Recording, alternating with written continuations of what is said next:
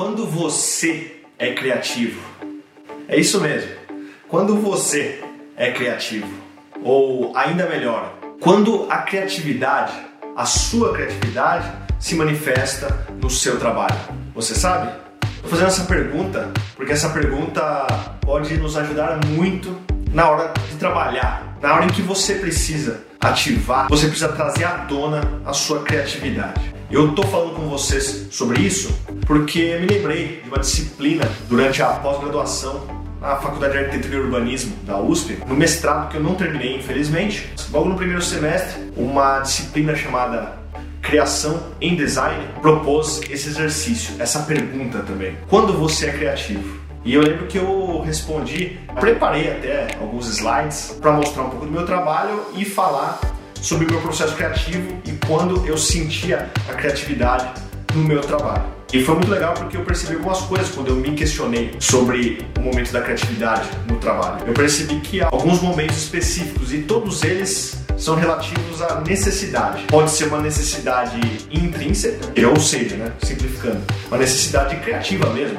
Estava com vontade de criar, de fazer aquilo que eu sempre quis é legítimo. Tem também a necessidade extrínseca, a necessidade que vem de fora. De repente, um pedido de um cliente, é uma encomenda, e você tem um prazo, inclusive, para completar. Você tem que ser criativo, você tem que criar aquele algo que você propôs a criar. E Outro momento que também é necessário ser criativo, talvez mais do que todos os outros, é quando você erra. E não estou falando para você errar por querer, até porque isso não é legítimo, mas às vezes você erra no seu trabalho e você tem que resolver esse problema.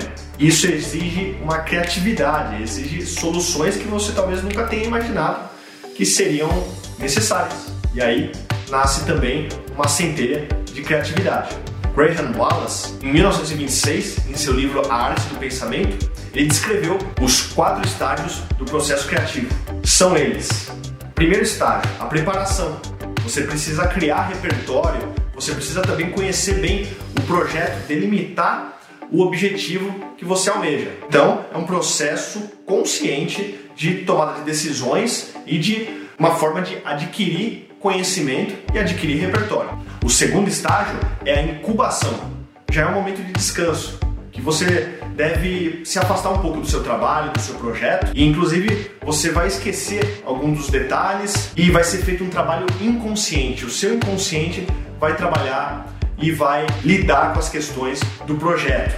Se você fez tudo aquilo que nós já falamos antes, teve o processo inicial, a preparação, depois a incubação, você vai muito provavelmente passar pelo processo chamado iluminação, que é a, a famosa, abre aspas, eureka, né, dita por Arquimedes. O que, que significa isso? O eureka nada mais é do que o seu pensamento inconsciente vindo à tona para o consciente. Então, na iluminação, você vai ter a emergência, a sua ideia inconsciente, talvez a solução até do seu projeto, vai emergir, vai vir à tona.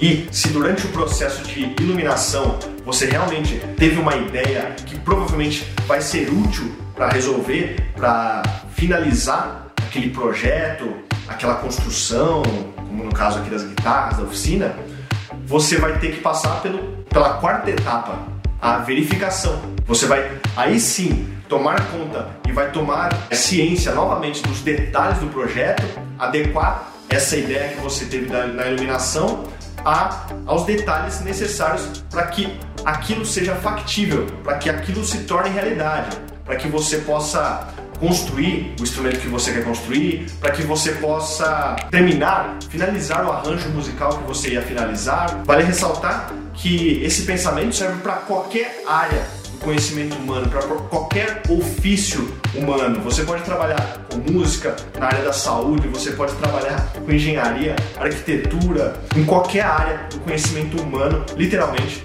Você vai ter que trabalhar em algum momento, em alguns momentos, talvez a todo momento, com sua criatividade. E é isso aí, pessoal. Eu espero que vocês tenham gostado. Comente aí o que você achou. Me fale também quando você é criativo, quando a criatividade se manifesta no seu trabalho ou no seu dia a dia, eu quero saber. Não deixe de compartilhar, curta, se inscreva e grande abraço!